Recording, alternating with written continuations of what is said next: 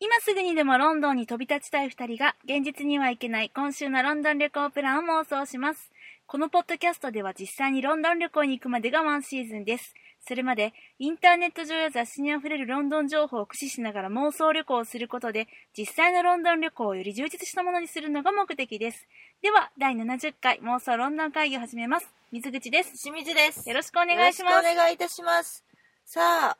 年に6度のお楽しみ って。結構ある。そうやね。そういう結構あるねと、まあまあレア感薄れるなって思ったから、ちょっと言うの嫌やってんけど、うん。間違いじゃないでしょやってまいりましたね。 ?1 年に6度のお楽しみ。そうですね。我らのナショナルシアターライブの上映。はい。今回は、 ハートプロブレム。。なんで声合わさったんや。わからへん。なんか、ちょっと漫才師みたいで嫌だね。脳打ち合わせやったけどね。ははい、これね、トム・ストッパードさん作。はい。い知ってるトム・ストッパードさん。や、会ったことはないけ どね。有名な方ですね。有名な脚本家ですねあの、皆さんもね、一度は聞いたことがあるんじゃないでしょうか。いえっと、ローゼン・クランツとギルデン・スタンは死んだ。いや、これは、なんか毎回分かってんねんけど、うん笑っちゃうんだよね。笑っち死ゃうんだって言われたら。ローゼン・クランツとギルデン・スタンは死んだじゃないの死んだで合ってるんだけど、ね、合ってるでしょうん合ってるよ死んだって言ったら関西弁やかいら、やね。違う普通にもうその響きが面白くてあ笑ーっこちゃのうタイトルで笑っちゃうってことねはいまあねあのっていう作品もありますしはい映画では恋に落ちたシェイクスピア、ええ名作でございます、ね素晴らしかったですねそして私の記憶に新しいのはですね、えっと私の記憶に新しいのはですうんなんねで仕切り直したのパレーズエンドあそうねはい脚本も担当さもれうてい最ます高でしした本当私最的高でしにたはエニグマ、はいあと未来世紀ブラジルあーなん未か来も世ね紀ブラジルねうんそうですねまあとにかくですねあの名作家さんですはいもう現役のの新作になるんやねこれそうなんですこれね9年ぶりの,、まあ、あの書き下ろし新作だそうでだいぶサボっとった な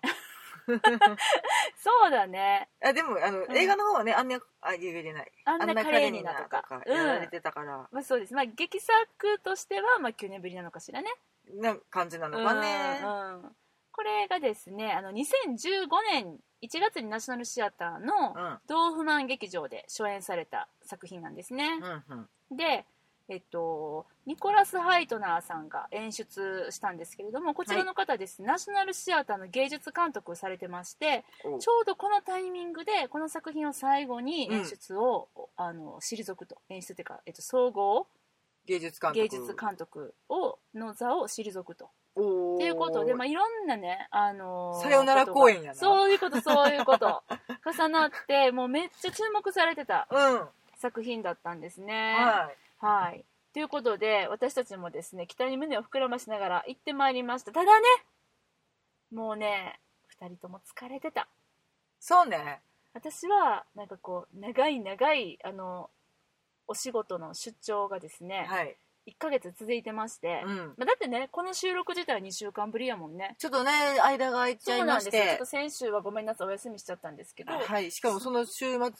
えだから、えっと、先今週の週末も、うんあそうそうちょっとね飛ばしてしまったので飛ばしてちょっとあの遅れての配信になりますけれどもね、はいあの忘れてませんよ忘れてません、うんこれを見たいがためにですねそうです頑張ってなんかいろいろ終わらせたよ終わらねせました2人で終わらせました、えーもうなんかすごい吹っ切ってきたそようなんでねすそうなんですそうしんちゃんもねちょっとお仕事忙しかったもんねうんちょっとね、うんハードなね習慣が終わってねハードデイズからのハードプログラムですよそうですよハードすぎますそうわですよハードっすわねなんですけれども、まうあんそんなこんなでちょっと疲れてて大丈夫かなと思いながら、でも私はねめっちゃ寝ていったから今日すっごい寝てきたんですあそうんあの12時間以上寝てきましたういい ねいいねそうなんですこれ見ないかんと思ってたから体調整えて私昨晩ほとんど寝ており ますねアホやアホ やっていうことでね、はいまああのーまあ、いつものことなんですけれども、うんあのここからはですねネタバレでお話をさせていただきますそうですね今回はその戯曲が別に出てたりとかもしないからそうねあと映像作品があったりとかもするわけじゃないから、うんネカネタバレっちゃネタバレだねネタバレっちゃネタバレだね、ううんんだけど、まあ、しかもね、もうナショナルシアターライブも、ちょっとまあ、あの、1週間の上映のうちの、まあ、後半に差し掛かり、多分アップされるのも早くて明日とかになるのそっで、かあの、今日は月曜日なんですけどね、あの、うん水曜日までしかやってないんで、だから、おうこれを聞いてからおうその見に行くっていうのはそのアンコール上映とかがない限りは無理かなって思うんですけれどもね、ままあアンコール上映あると信じておるはおりますあ、がそうですねうんまあまあまあということでなのでここからはネタバレでお話をしますのでもし聞きたくないという方はスイッチオフでお願いしますはいはい、ではスイッチオフはいよろしいでしょうかバレるよバレちゃうよバレちゃいますねはいもう今日サクサク進んでますけどねただバレまあバレるってほどのねあれでももうでもいつも言ってるこれいつも言ってるちゃうねんバレるっていうか、うんバラせるほど私がうん理解を深めているかと言われれば、あーそれもちょっと謎な気がなするほるどねなるほどねあそんな私今乙女な心んかになるほどね2回言っちゃった、ねそれは別にいい いいねですか、うんはーいそうですねう、うんちょっとね、うん小難しいあとそうね言えばいいのか、難解なと言えばいいのか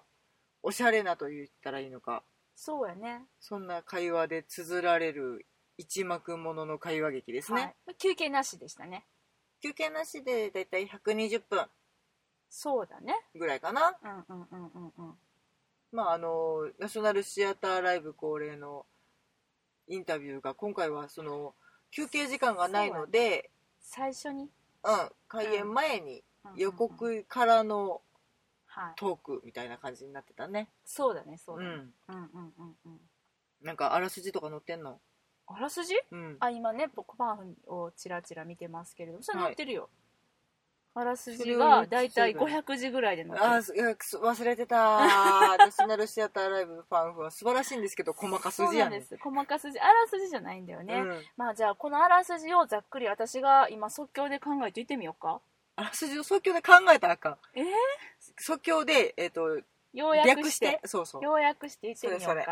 えっと、主人公はですね、うんあのヒラリーさんですこの彼女はあの心理学を学んでいる彼女なんですけれども、まあ、うん大学で学んでましてね、うんあのまあ、就職をしようということで、あのーなんか脳科学研究所的なところに入るんですけれども、で そこで出会った人たちとのうんうんいろいろなお話です ねなんか爆笑してる ちょっと飛ばしすぎたと思って終わったと思って びっくりした今自分であらすじ要約してとは言われたけど、うんこの訳し方もうちょっとなんかこういい出てくる登場人物とかさ、アホすぎて今自分にうん、もうちょっと細かくていいんだかなったとさ丸で終わっちゃったからね今、うんこうんれもうちょっと細かくいていいやのもちろんですもうちょっともうちょっと細か筋にしてもうちょっと細かすじにします、はいあのヒラリーさんはですね、実はその、まあ、心理学を学んでいたけれども、えっ、とその、めっちゃ有名どころのうん、エリートさんの大学卒業とかではない、なんか一般的な女性なのよね、うん。うんでなんかだからちょっと就職とかうん研究活動にもちょっと苦労してるみたいなところから始まってたのかな、うんそうですね、うんおしんちゃんこんばんは私のバトンを受け継いでくれるのかな、うん全然無理やね、私がね、ん、そっからいや、うんなんか人と出会ってうんなんか就職してお仕事してっていう流れは分かんねんけど、うん一体彼ら彼女らが何を研究していたのかさっぱりちんぷんかんぷん な2時間を過ごしておりましてなんか脳とか心理学とか哲学とかそうっていうことしか分かってないそようね。ねまあ要はあの、えっと、もうちょっとざっくりこの作品の意図というかうんをあの説明すると、あのー全ての事象をですね、うん科学的におうあのー捉える、うんその捉えがちな登場人物とうん心理学的にこう科学ではその物理的なあのー学問では解明しきれない人間の心の機微だったりとかそういうちょっとこうある意味こう神的な神秘的な部分だったりとかっていんうううん意見をですね、うん登場人物たちが戦わせながら、うんそして日々起こるあの何でもない出来事が100億100万分の1ぐらいの偶然ぐらいのことをこう重なり合ってうんこう奇跡を起こしていくっていうそういうお話合ってるそうだね。すごいね、水口。どうこれどう素晴らしいね。合ってた、うんイエーイそういうお話ですだからねむとても難しいんですその表面的に言ってる話がまず一番最初にこの主人公のうん。ヘンリーじゃないわ誰やったっけヒラリうんー。ヒラリーねヒラリー。うん、じゃ似てるでしょヘンリーとヒラリそうねー、H やからねあのーヒラリーざっがくりやな、はい。そのえっと教授うん。かな先生研究所に就研職究しに所行くののかなあそうやねんけどそのほらえっと教授やね一番最初に喋ってたのがねああ、そういうことんんんか。そうそうそうそうそのあのまあ最初のシーンはですね、うん。あのヒラリー主人公ヒラリーと、まあ、それを教えてた教授のうん2人のシーンから始まるんだけども、うんいきなり囚人のジレンマから始まる、そううね。ん、なんか、何の話してんのかと思ったら、そういう話かいっていう。そうそうそうすごい真剣に話してるから、なんか実際に自分の身に起こった出来事かのように喋ってたけど。そう私も囚人のジレンマってそのえっとちょっ何そんな詳しく知らないんだけれども、うん。要はその宝石強盗とかをしてうん捕らえられたうんカップルがいて、うん別々に尋問を受けて、うんそのえっとその人たちが相手のことを喋ったら自分は釈放してくれるとか罪が軽くなるとかっていうふうに言われて、でそれでお互いどうするかみたいなうん、お互い黙っとけるのかどそううそかうそとうそかうねそうでも黙ってるといやでも相手が自分のことを裏切るんじゃないかとかっていうふうに想像して、で結局言っちゃうとか、うんでも言っちゃうとみたいなそういうなんかぐるぐるぐるぐる回る、うんそういう話ねっていうのを真剣に話すところから始まったから、えこの人はえ何宝石強盗をした人なのみたいな感じに思っちゃったけれども、けど、うんうんそうじゃなくって、うんそういうお話をあの議論として戦わせてたんだようん、ね、そうで議論しながうら、んお互いのそこにこう人生観恋愛観を織り交ぜながら喋り、だからえっと、それスパイクくんかスなパイクくんですちスょっパとかイクっ先こよ生かなったねめっちゃかっこよかったね、うスパイクさんの方は、ん、うん、えっとどちらかというともう本当に科学的に分析して、うん感うん人間の感情を電子信号に置き換えたりそうだねなんか物質に置き換えてみたりとかっていううん研究をしてるで、うんえっと、神とかそういうのを信じない人そうだねうん、片や、えっと、主人公のヒラリーは、もうちょっと柔らかいところがあるんじゃないのっていうふううんに探してたりするうんうん研究者を目指すうんうんうんべっぴんさん。そうだねうんべっぴんさんやったね、うんでもさこの人どっかで見たことあるどっかで見たことがあるって思ってたけどやっぱり見たことがあってリア王に出てたんだよねですねあのこうのんナショナルシアターで、うん去年かな去年やったかな一昨年やったかな一昨年やったか ななんで復唱す んのわかんないからねやってはやってた、うんうんうんそうそうなんですよねえっと同じかなニコラス・ハイトナーの作品か違うか要は忘れちゃったヤオはね分かったサム・メンデスだ3面です3面ですそうやそうやそうや、うん、ですねはいうんまあそうなんよだからそういうのから始まってでかと思えば次また面接のシーンになってねうんでその面接のシーンではさあの私すごい面白いなと思って聞いてたんやけれども、うんそのコンピューターと人間の頭脳の違いは何かみたいな話をしてたじゃないうんうんうんまああのえっとまあ、この主人公のヒラリーはすごく、まあ、地方の言ったら地方のあの、まあ、二流大学うんうん一流ではない大学に行なっんやてっけてななんとかバラ大学あれバルバラバルバラバルバラやったっけそんなやつそんな名前やね、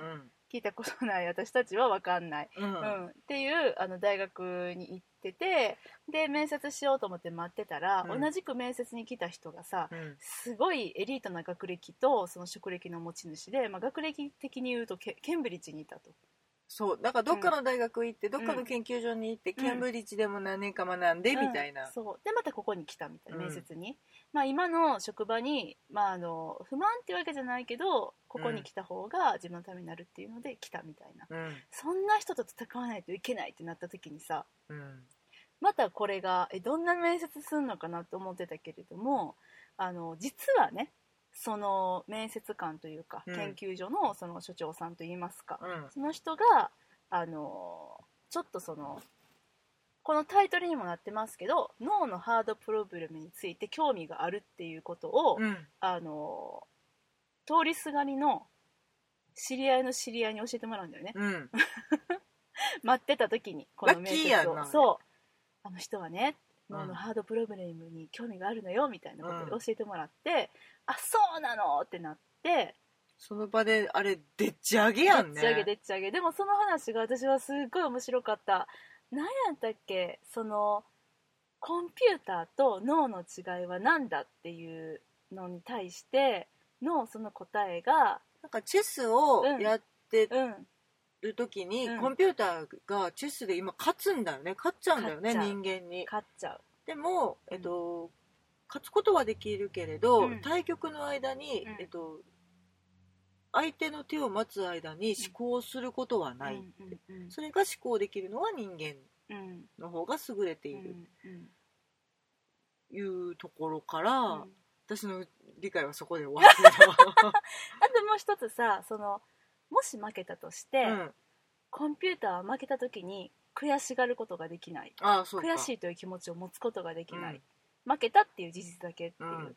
でそれはやっぱり人間にしか持ち得ないものだっていうのがああ面白いなって思って、うんうんなんかとにかくそういう理論をもう片っ端からっていうか100のうち90ぐらいその調子で進んでいくもんだからなんね、かね行動心理学とうん、脳科学とうんみたいな、なんかね似たようなかそうだね、なんかね言葉が立て続けにうわーってきてうん、ああもうダメでしょってここ多分この単語うん23個理解せんでも話はわかるはずそうそうそうと思ってその最初のさあのインタビューの時うんうん本編始まる前にあったインタビューでも、うんその主人公のうん彼女がね、うん受けこうインタビュー受けて喋ってたのがさ、ういんやあの実際あの何を言ってるかわからない、うんあので言葉とかそう単語とかうん専門用語がわからなくても、うんあ楽しめるお話だと思うってあのこの人やったっけなそれとも男の人の方やったあかなのねライターさんになるのかな成田さん言ってたんやったっけなだえっとそのトム・ストッパードに関するインタビュー集になってたので、うんうん全然あの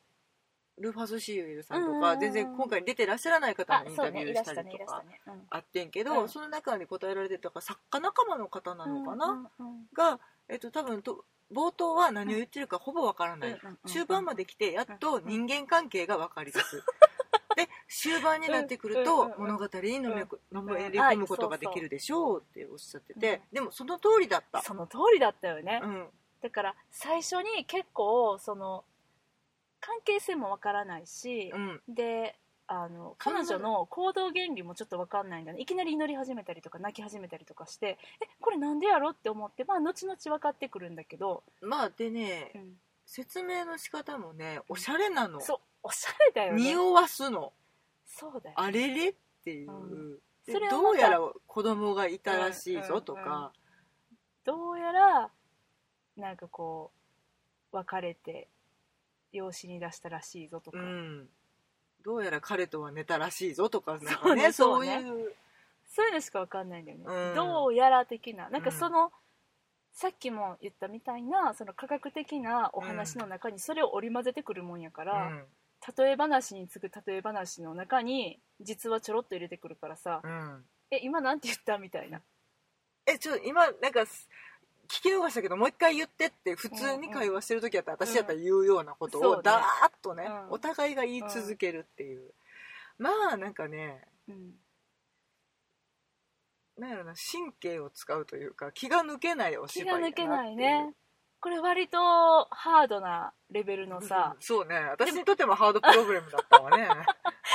しんちゃんまたね疲れてたからねそう私さ見る前にしんちゃんにちょっともうやばかったら頭をはたいてくれっていう風に言われてて、だからこう転換が来るたんびにこうちらっと見てたのねうん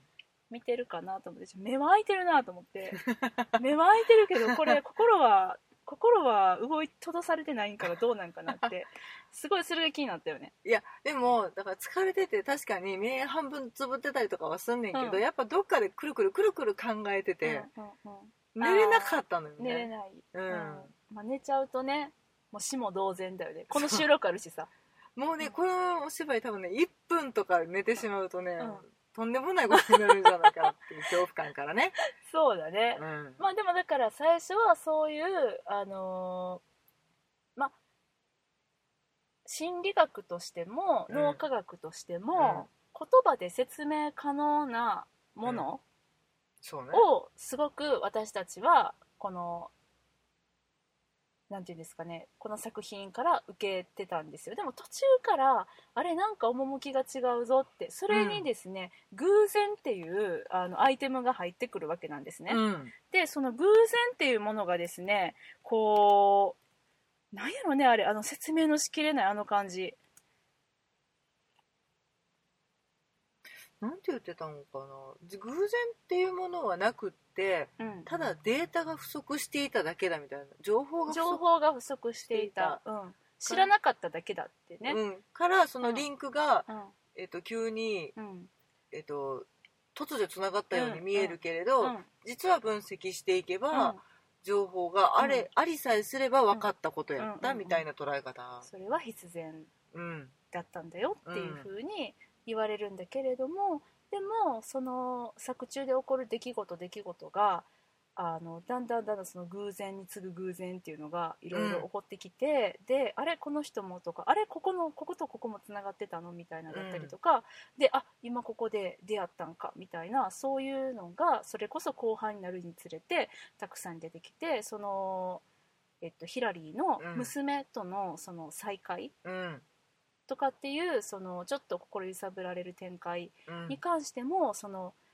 えっと、偶然言葉で説明できるそのデータをその情報を収集すれば納得できるのかなえいやでも偶然うわ何これっていうちょっとこうよくわからない感動をですね私たちにもたらしてくれるというか。なんかとうんその情報とうかんデータに全て置き換えて分析しようとしている人たちの心の感心の中の感情で話が進んでいくからすごい不思議な感じがして、そうだねそうだね、うん、そうなんだよね結局うんいや分析可能なものなのかもしれないけれど、なんでこうなってたかも自分たちでも理解しきれない、どこかから湧いてきた感情で全ての人が流されていくうっんていうう、んなんともねしなんか遮奪っていうんですかこういうの、おしゃれやったねうん、頭いいね頭いいねで頭いい系芝居だったね、あの本当にその単語うん、出てくる単語がどうこうとか、うんその脳についての知識がないとか、そういうことでは全くないところでとても頭のいい、そうだね、うん、秀逸な物語だなと思ってトム・ストッパーズすごいねさすがっすさすがっすねさすがなっんかすそれ嫌味じゃないっていうのがね、なんか本当にこういうことにうん興味があって楽しいと思って書かれているんだろうなっていう、うんうんうんもうベテラン中のベテランのなんか余裕みたいなね、そうやね力を感じるね、でもまあ毎回思うことなんだけれども、うん特に今年うは、んこのラインナップを、うんこの上映順でこう私たちに店にかかってきてくれるこのナショナルシアターライブジャパンのねうんこの担当の方のうん、ねでえっ、と今年はどうなっとったんやハムレットベネディクト・カンバーパッはチいさん主演、ハムレット犬犬夜中に犬に起こった奇妙な事件、うん箸橋橋からの眺眺めめそして人と超人ですマンスーパーマン、うんからのハードプログラムはいそして最後が戦火の馬ウォーホース、うん、うんなんか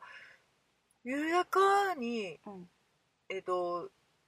横にスライドとかうん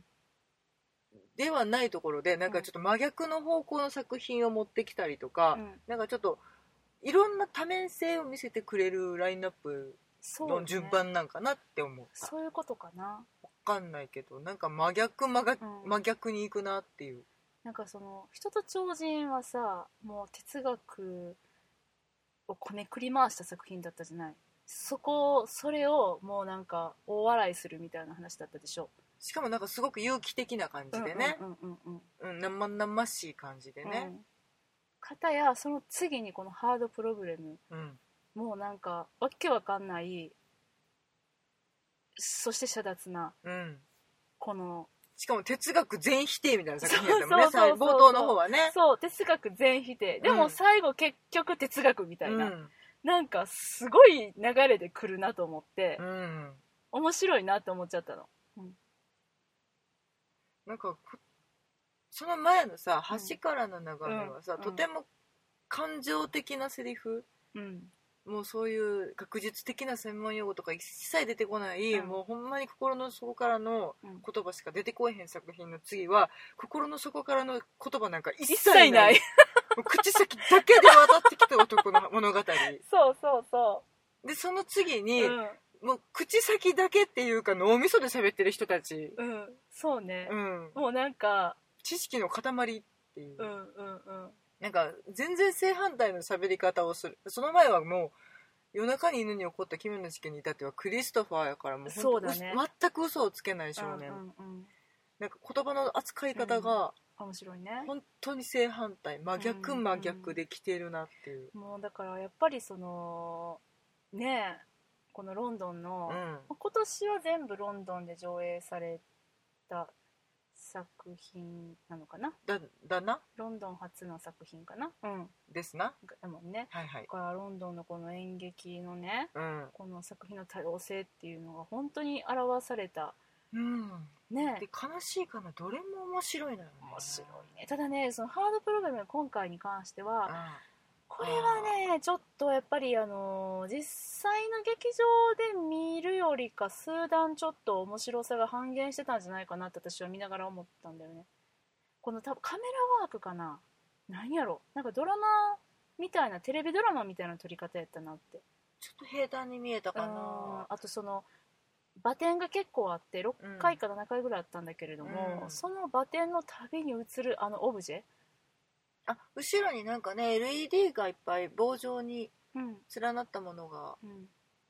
なんかあ本当にアートオブジェだったねライトのオブジェがうん、あって転換のたびにねそこが映るんですよ、うんいやもうバテンも見せてくれとそしてあの下ではね、うん人がもういろいろソファー運んでうんベッド持ってきてうんとかっていうコーヒーのカップを置いてうっんていうことをやってはるんやけどそれ一切映さずにそうなんですただただなんかうん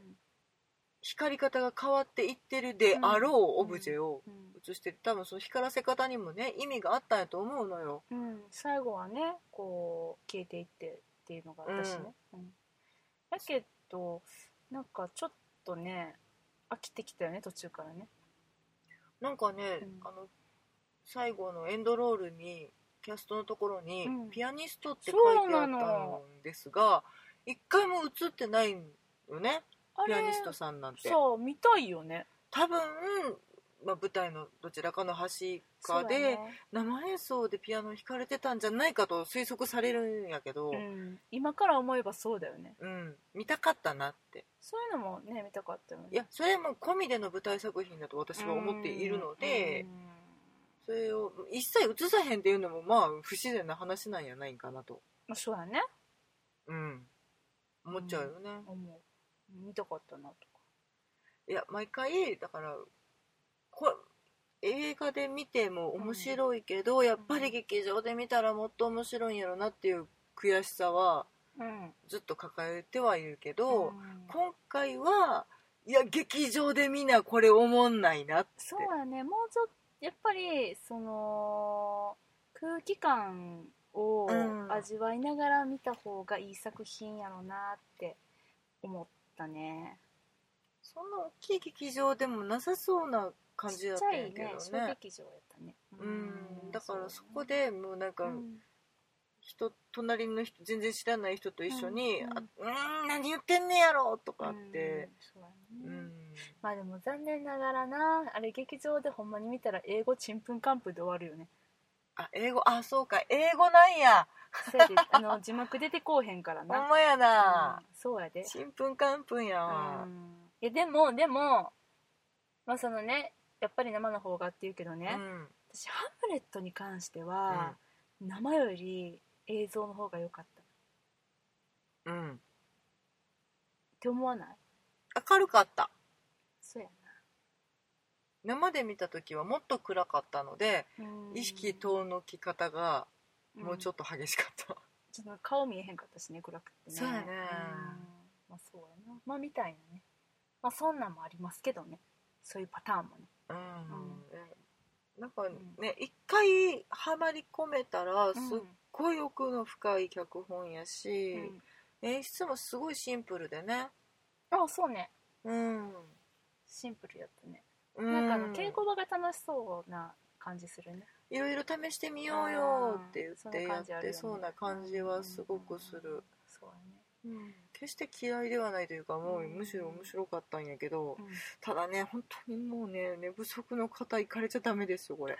ちゃんと整えて行っていただきたい私は大丈夫でしたねもう本ちゃ当んにとも起っきておりまたしいたよないことしたわ、うんまあそうねうんまあでも1週間しかやっていないからねまあそういう時もあるどっかはやってくれるはずやってくれるかなうんまあそんなこんなのね、うんハードプロブレムで言えてない、うんハードプロブレムで言いごにざくいいまよしたねハードプロブレムねうん、そう日本語で言おうとするとやっぱ難しいねハードプロブレムってハードプログブラムはハードプログラムって訳されとるんかななんとかのハードプログラムみたいな脳の脳ハのハードプロブレーム、ド、うん、は脳のハードプログラムで通じるんかななんかそういうことなんかがあるらしいね、あるみたいちょっとうん私もちょっと、なんかね概念をうん、だからその意識のハードプログラム、あそれそれそれうん、それだねうん囚人のジレンマみたいな感じでね意識のハードプログラムうんどういうのなんどういうハード感プじなログラんムかちょっと説明しあったけれどもハードプログラム意識のハードプログラムとはうん物質および電気的うん化学的反応の集合体である脳からうんどのようにして主観的な意識体験うん例えば現象意識クリオアというものが生まれるのかという問題のことうんうんそれはだから悲しいとかそうそうそうそう楽しいとかうんそういうこと、がうんその電気信号とか物質の移動によっうんうんうてんうんでしか脳がうん動いてないはずなの本に当は動いてないはずなのにってことだよねうんどのようにして処理しているのでしょうねっていう、それは解明されてないってことなのじゃあ多分研究中の問題なんじゃないかな、へえ分からへんねんやだからまあわかんロボットあが作り出せないってもこうとこれ以上私に聞 かないで今ユキを見ただけあさ本当わかるわけがないじゃないです かいやでもさあでもね、うえっと、今のさっきのうんうんうん私たちの会話に関係するこうんとといえば、うんうん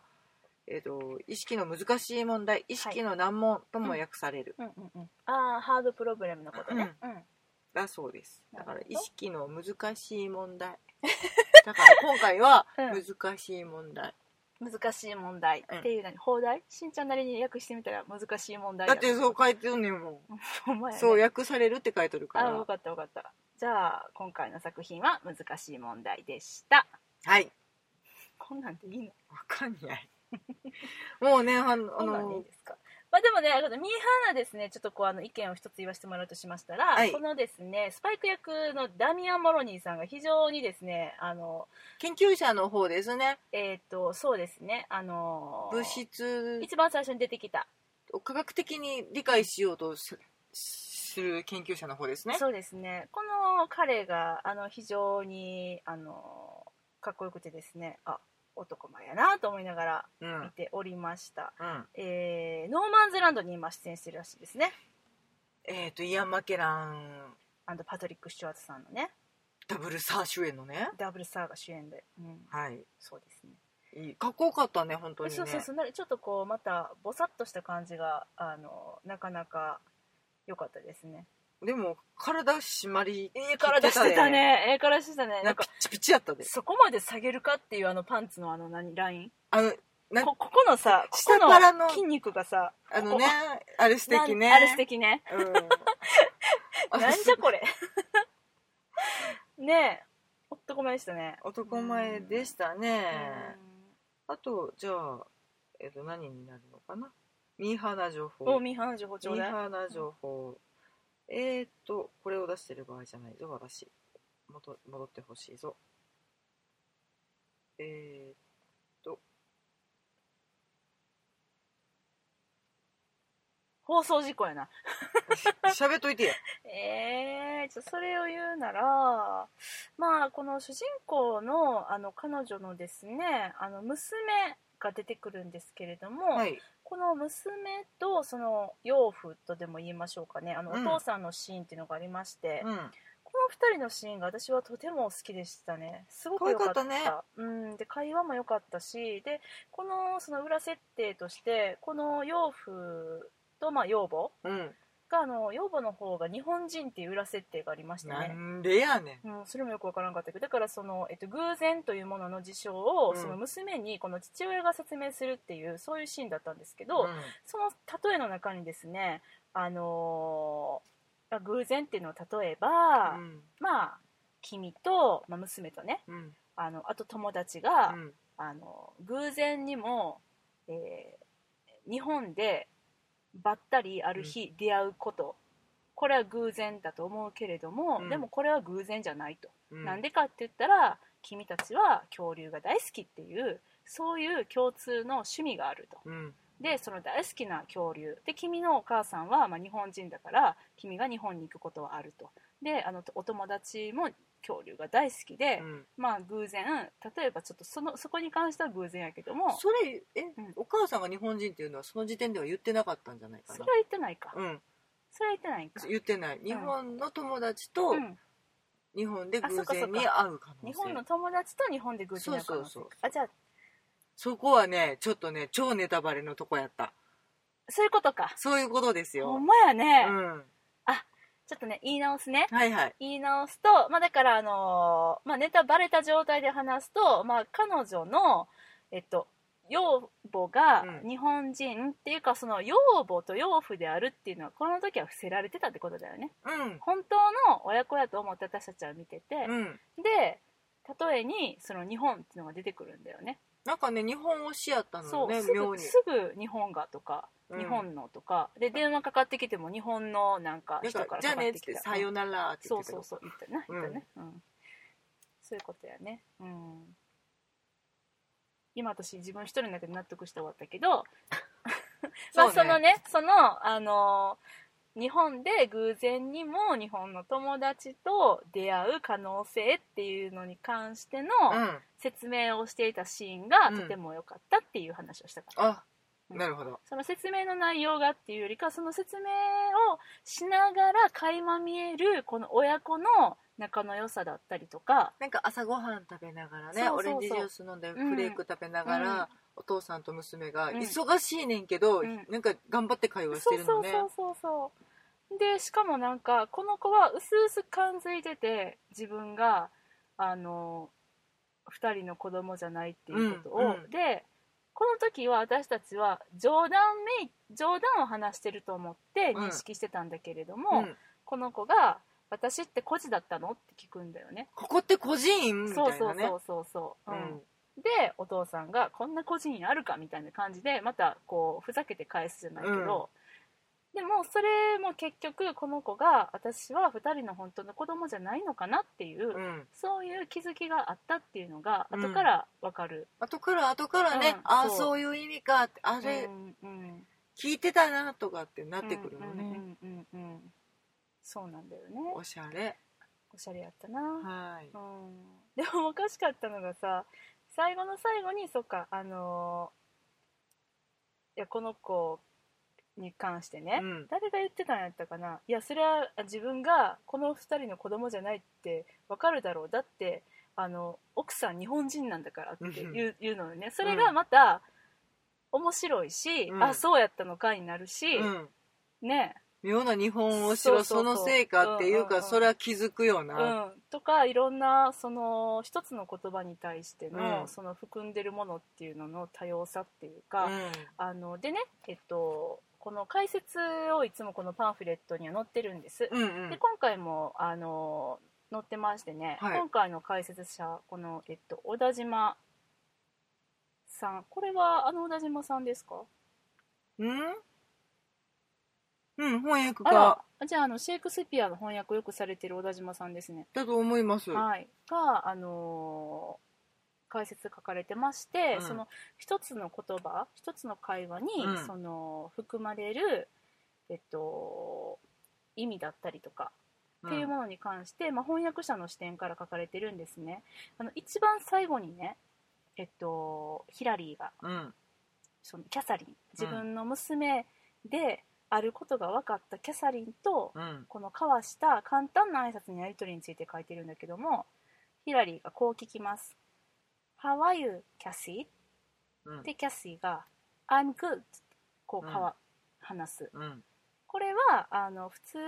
に訳すと「元気だったキャシー」「うん元気よ」っていう普通のやり取りだけれども、うんこれを試しにあの意味を含めて、うんこう自分流にちょっと語訳をしてみましたっていうふうに書いてるのね、うんうんするとこうなると、えーヒラリーがねうんうん「あなたはどうキャシー」でキャシーは「私は善良よ」うーんこのあの良いソマリア人悪いソマリア人みたいな感じこう善良であることみたいなこと関して、うんヒラリーはあの何度も何度も話の途中に、うん私はいい人だからうんいい人になりたいからいい人になりたいからだからこうしてきたああしてきた、うんこういうふうに祈ってるずっと、まあそれは何でかって言ったらその娘をあの産んだと同時にうん養子にやってしまったっていう、手放してしまったって負い目があってだからうんいい人になるように頑張ってきたみたいな感じのことを言うんだけれども、そこにかけてうんるっていうそういうちょっと意味が含まれてるっていうなんかう,、そうねんうんうんそういうふそううなるによねあの捉えてみるのはどうでしょうっていうふうに書いてくれてるのね。とあな面るとも白いうと思テっーマに直結すてるね、うんその一そう言でそうそうそうそうなんだよねまあ、前編通して利己的である利他的であるっていうことについてずーっと考えている人だからね、主人公のヒラリーは。そうなんだようねんいやー面白いなって思った一番あのこの解説書かれてる方ね、うん翻訳家の小田島さんなんですがシェイクスピアを訳されてる方ではございませんでした。違う私もさなんか名前がなんかちゃうなーそうってで思もったんやね、けどえっとね、近いあの欲望という名の電車とか、あーそういう演劇作品もとても訳されている方なので血縁関係はなさそうだな、トム・ストッパードの、えっと翻訳もされてますねそロれッでクンロールとかあああそうなのんです辺ねの、うんあ失礼しました翻訳をされてる方でした小田島さんうん小田島さんって翻訳家になれるのか ねなれるんかもしれない なりやすいようなものかねそうだねはい大変失礼いいたやしいやまし失礼しまたしたまあでも本当にこの作品のですねテーマそのものの解説だなと思うんだけれども、うんこの小田島さんねの言葉借りますと、あの無償の愛は本当に利利他的なのかうんうん、あの善良さや美徳っていうのは一体どこから来るのかっていうのを散々こう探求してきた後のあのこのシーンっていうだけに、うんこの2人の関係を意識した上で、うんこの何気ない言葉を耳にするとなんともおしゃれに響くって書かれててお。しゃれやっぱおしゃれや思てんねんやんこの翻訳家の方も、いや本当にうんトム・ストッパードさんの脚本が、おしもうおしゃれというかう粋ん、うんうんうん粋だね本当にでもなんか優しいのよねうんうんうん視点がとても、うんなんかねその辺が見てて嬉しくなる作品だなと思う憧れるそうだね純粋に、うーうんん素晴らしいなと思います、いやーなかなかにこう脳みそをいい感じにかき乱してくれるですね、うんあの2時間ですがハードな一品だったなと思いましたトム・ストッパードさん、えーと「チューリップ・フィーバー」という映画がはい一応ね一応公開をね控えているはず日本でもあるんですか知っ2016年公開という形でまだちょっと詳細出てませんてたが2016年あと3ヶ月しかないからねうん、でもそねんなんばっかクりリやねストフ・ワルツさんとかね、うんアリシア・ビカンダーちゃん言えジてュなデいィ・デンチーさんはいあビカンダーさんなの今あ表記ビがカンダっていう風なのが増えてきてるアのリシア・ビカンダが正ビしいキャンデデルってね書いてあったけどね前は、あとでデイン・デハン君も出る予定いや出てるやつうん映画が公開予定です、うんうんトム・ストッパードさんあとですね監督のえっ、とえっ、とえっ、とニコラス・ハイトナはいーさん演出あこの作品では演出ですねはいニコラス・ハイトナーさんは、ミス・シェパードをお手本にの公開が控えておりますよ日本であるのかしらこ12月公開予定れですは決まってるんだね。一応ねうんまだねじゅデータとしては12月はい。やねんけど、うんニコラス・ハイトナーさんね本当に私あのうん。ヒトヒストリーボーイズがス大ト好きリでーボーイズね。うんえっと、英国ボーイたちがいっぱい出てくるあれね。本当にね、うんとても素敵な映画なんですが、はいそれにもい出てた方もいっぱい出るしうん。マギー・スミスさんが主演ですはい。でジム・ブロードベントさんとか、うんうん。アレックス・ジェニングさんとかロジャー・ラムさん超超素敵な英国紳士たちがいっぱい出ます、うんこれ必見ですね12月12月。はいトム・ストッパード作品ニコラス・ハイトナー作品これからね楽しみやね見楽ないしとみだねね。もうね、ちょっとね、忙しいんですよ。この英国エンタメ大好き私たちとしてはですね、うんこの超忙しい秋冬っていうのをこれから迎えるわけなんですね。あの、今すでにですね、高慢と偏見とゾンビ上映されています。もうね始まっちゃった始まっちゃってます。これどうするよ早い行かないわね行かない場合ですね。はいだし、あのーまあ、これはねあのまあ私はもう見たんですけど、いこのポッドキャストでは言ってなかったんでちょっとちらっと言わせてもらいますと「はいグランドイリュージョン2」はいはいこれがもうなんともですね妄想ロンドン会議的作品でございました妄想ロンドナー推奨作品ですあのロンドンに行った気分になれますみぜひ見てくださいそしてですね11月でしょ何が始まるんやっけブラナーライブケネス・ブラナー世界一嫌いなあなたにとかも始まるしねあーベストセラベストセラーこれね今日やっーこてれもたね必見ですね CM コリン・ファースさんとジュード・ローさん、うんうん主ダブル主演のうん作品ですねまあアメリカ映画ではあるんだけれど、うまあまあこれは見ないとねん、そうそうたるあの英国俳優のこの顔ぶれがねあとね我らがその騎士ものも始まるよ始まっちゃいますねユアン・マクレガー主演はいジョン・ルカレー原作ですねこれはえ、えええもうルカレ先生とあればね、もう見ないとねう、ん、はあとね もういっぱいありすぎて奇跡がくれたはい数式いはいはい、ですね、うん、ジェレミア・イアンズさんの主演のやつも始まるし、ブラナーシアターライブはい12月10 10 10 10 11 11月月4日に、えっうと、んジュディ・デンチさん主演の「冬物語」11嬉月しいね冬物語18日に「ロミオとジュリエット」これリリー・ジェームスさんとかの主演のやつですねロミオとジュリエット、うん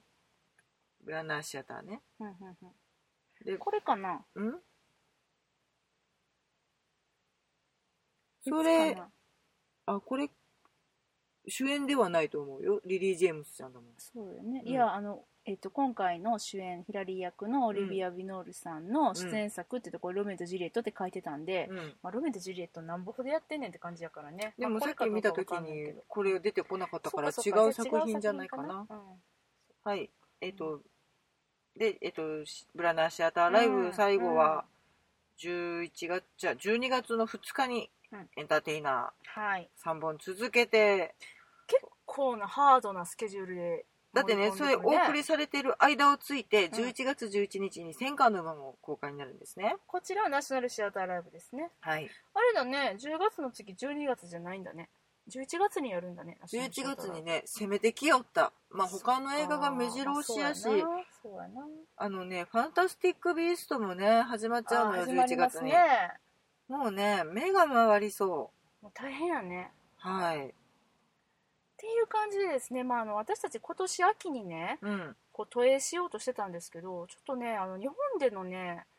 妄想ロンドン活動が忙しすぎてキンキーブーツも行かなあかんしそうやね、ねキンキーブーツの来日版ね、これ11月に行こうとしてますけど、ちょっと行く隙がないなーミっス・てシなェっパードお手て。本にもあるけど「アイ・イン・ザ・スカイ」もあるんだうよんねとかねこのブツブツブツブツ言っちゃうよ私もうそんな中でね、エディー・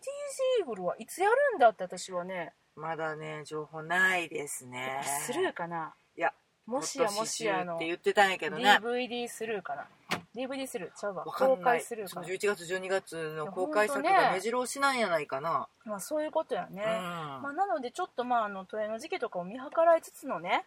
んうんそんなね、早いかな泣いちゃうで